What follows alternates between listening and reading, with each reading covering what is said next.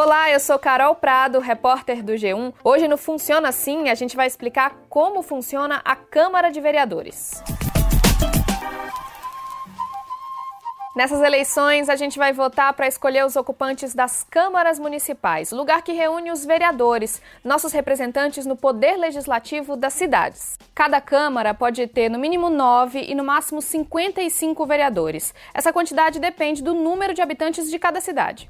É nela que ficam os gabinetes, uma espécie de escritório onde o vereador trabalha. Ele tem autonomia para dividir as funções entre seus auxiliares, assistentes e assessores. O número de assessores que cada vereador pode ter também muda a depender das regras de cada cidade, mas o custo total com a folha de pagamento dos funcionários não pode ultrapassar 70% da receita da Câmara, que vem dos impostos que a gente paga. O plenário é onde são votadas as leis que afetam diretamente o dia a dia na cidade. Os trabalhos lá são conduzidos pelo presidente da Câmara. É ele quem define o que vai ser discutido nas sessões. Para uma votação acontecer, é necessário que haja um quórum, um número mínimo de vereadores presentes no plenário. Essa quantidade depende do tipo de proposta que vai ser analisada. É o voto da maioria que conta para uma lei ser aprovada e seguir para a sanção do prefeito. Mas antes disso, os projetos circulam por comissões, grupos que discutem temas específicos dentro da Câmara. Por exemplo, antes de ser votada em plenário, a lei que proíbe os canudinhos plásticos em São Paulo passou por mais de uma comissão a de Constituição e Justiça, a do Meio Ambiente, a de Atividade Econômica e a Comissão do Orçamento. Uma comissão pode ser permanente ou temporária. Tem um tipo de comissão temporária bem conhecido, a CPI, Comissão Parlamentar de Inquérito. Ela serve para apurar denúncias de irregularidades. Aliás, falando nisso, é também função da Câmara checar se os funcionários públicos estão desrespeitando alguma lei. Ela tem que acompanhar como o dinheiro público está sendo usado pelo Poder Executivo da cidade, ou seja, a Prefeitura.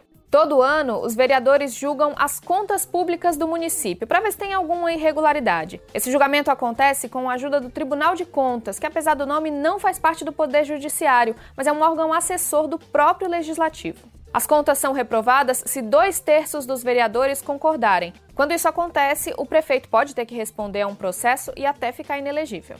Muitas vezes, os vereadores se afastam da Câmara antes do fim do mandato, quando são eleitos para alguma outra função pública ou são chamados para ocupar um cargo no Poder Executivo, por exemplo, ou até quando tem a candidatura impugnada por algum crime eleitoral. Nas eleições, não existe um candidato a vice-vereador. Por isso, é importante conhecer todos os candidatos do partido em que você vai votar, já que o suplente, o substituto do vereador que saiu, é o candidato mais votado do partido entre os que não conseguiram se eleger. É dever de todo cidadão ficar de olhos bem abertos para o que está acontecendo na Câmara. Para isso, você pode ir à Câmara para assistir às sessões de vereadores e até se manifestar seguindo regras que mudam a depender do município. Pode marcar uma reunião para conversar com um vereador no gabinete dele e dá até para colher assinaturas e sugerir um projeto de lei. Pesquise as regras do regimento interno da Câmara da sua cidade. Um vereador é a ligação entre o governo e o povo. É papel dele ouvir e entender o que a população quer e precisa. E é na Câmara Municipal que esses pedidos podem ser transformados em ação. Em 2020, o Funciona Assim do G1 ajuda você a entender as regras para as eleições municipais. Para ficar informado, é só assinar esse e os outros podcasts do G1. Até mais.